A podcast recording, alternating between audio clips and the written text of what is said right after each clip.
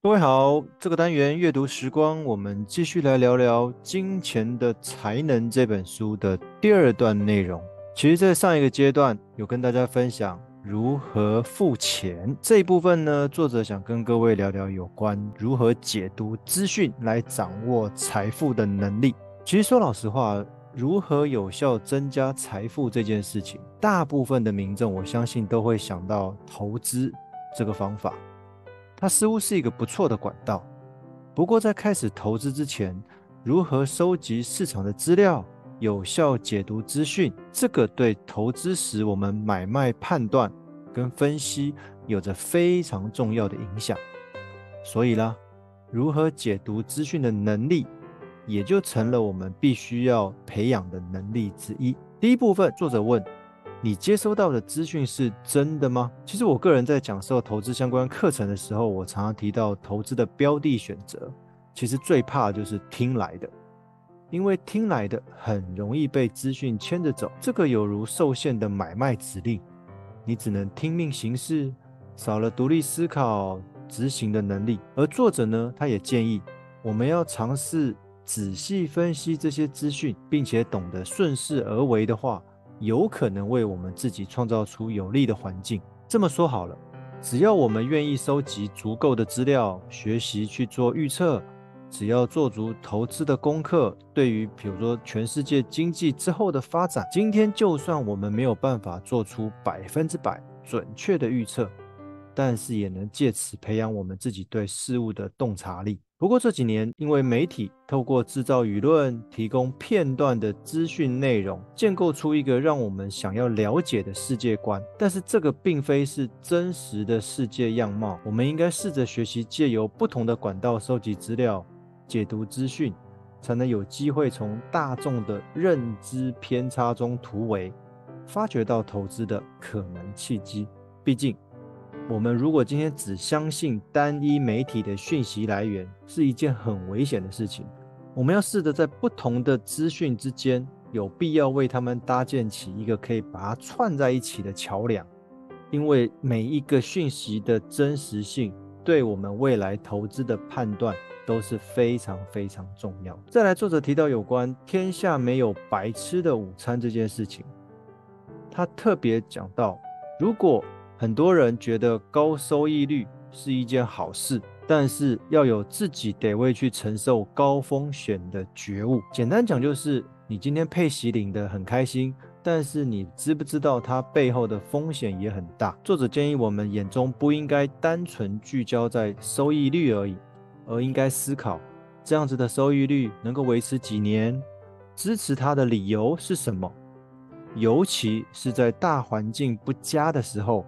你的收益来源为何？这个才更重要。而我个人呢，我会建议再多留意一点，你投资本金的波动是否因为高收益率而加剧，就是你的波动变大了。因为每年的全球或者产业间的景气本来就有高低起伏，那收益率能不能保持稳定，这其中一定存在的风险。今天只要市场状况不佳，就会出现常见的收益利息。来自于本金的问题，但是如果你长期都有一定的比例收益来自于你的投资本金的话，这个好像又有点失去借由投资钱滚钱的这个意义了。再来一个部分，他提到不要请没有赚到钱的人给你意见，可能有些人很会讲，但实际上他的投资绩效并没有如他说的那么好。当然了，要能够知道这些你心目中的老师。他实际绩效并不容易，但是可借由他的建议，在你经过数次的实际操作之后，就可以大概知道他建议的功力如何了。我个人认为呢，其实不仅仅是投资这一部分，财务咨询顾问也有着类似的评估方式。借由财务内容的讨论，可以知道顾问个人的财务现况和理财经验。说真的，这其实都可以听得出来。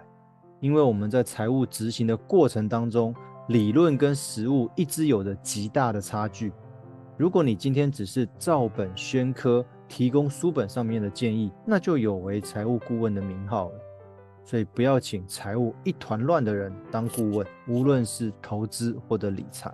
再来一个部分，作者提到不用过度关心通膨或者通缩的问题。为什么呢？他说一般老百姓不用特别关心。他讲了五点。第一个，他回忆到二零零八年因为金融风暴、资金泛滥，因为那时候印钞票的关系，所以引发的通膨。他说资产的通膨太快了，自然会有泡沫，最后市场就以暴跌作收，跟我们现在还蛮类似的。因为我们在疫情期间无限量印钞，所以引发通膨，然后世界各国在透过升息来抑制这样的通膨。那什么时候会泡沫？不确定，但是这个是一个很大的风险。第二个，他说景气好所引发的通货膨胀，毕竟这一本书的作者是日本人，他说日本已经过了景气高度成长的阶段，再加上高龄化跟少子化。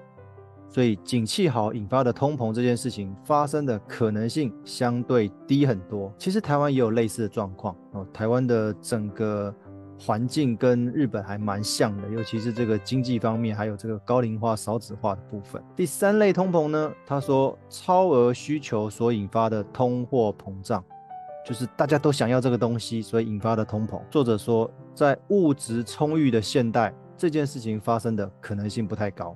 第四种通膨叫做资源通膨，可能是原物料、农产品的上涨。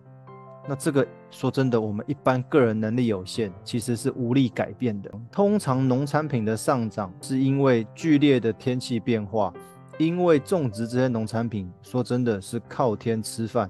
今天可能太热、太冷、雨太多或者干旱，都会影响收成。那进一步就会影响到。这些农作物的收成，还有他们在贩售的价格上面，那原物料的状况也很多啦，也是因为需求的问题，或者是整个全球环境的关系。第五个，他提到通缩、通货紧缩，其实这个是各国央行比较害怕的，感觉你东西好像变便宜了。但是实际上是因为景气不佳，这个对一般民众来讲依旧有很大的生活压力。其实作者之所以会将不同情况的通膨还有通缩做分类，主要的用意是，无论是通膨还是通缩，这个都是景气循环的一部分。我们个人的抵抗能力有限，你与其去烦恼这件事情，不如把心思放在。你口袋里面的钱该如何妥善的分配？无论是生活支出的分配，还是投资理财的分配。最后，这多年来的财务咨询经验，其实也让我个人体会到这一点：不要被外在环境的变化牵着走，过度担忧环境的变化，其实只会让我们自己长期处于讯息的恐惧当中。我们应该试着将个人的财务顾好。再来抵御外在的风险。以上就是《金钱的才能》这本书在第二个阶段想跟各位分享的一些内容，希望能够让大家有些收获。谢谢。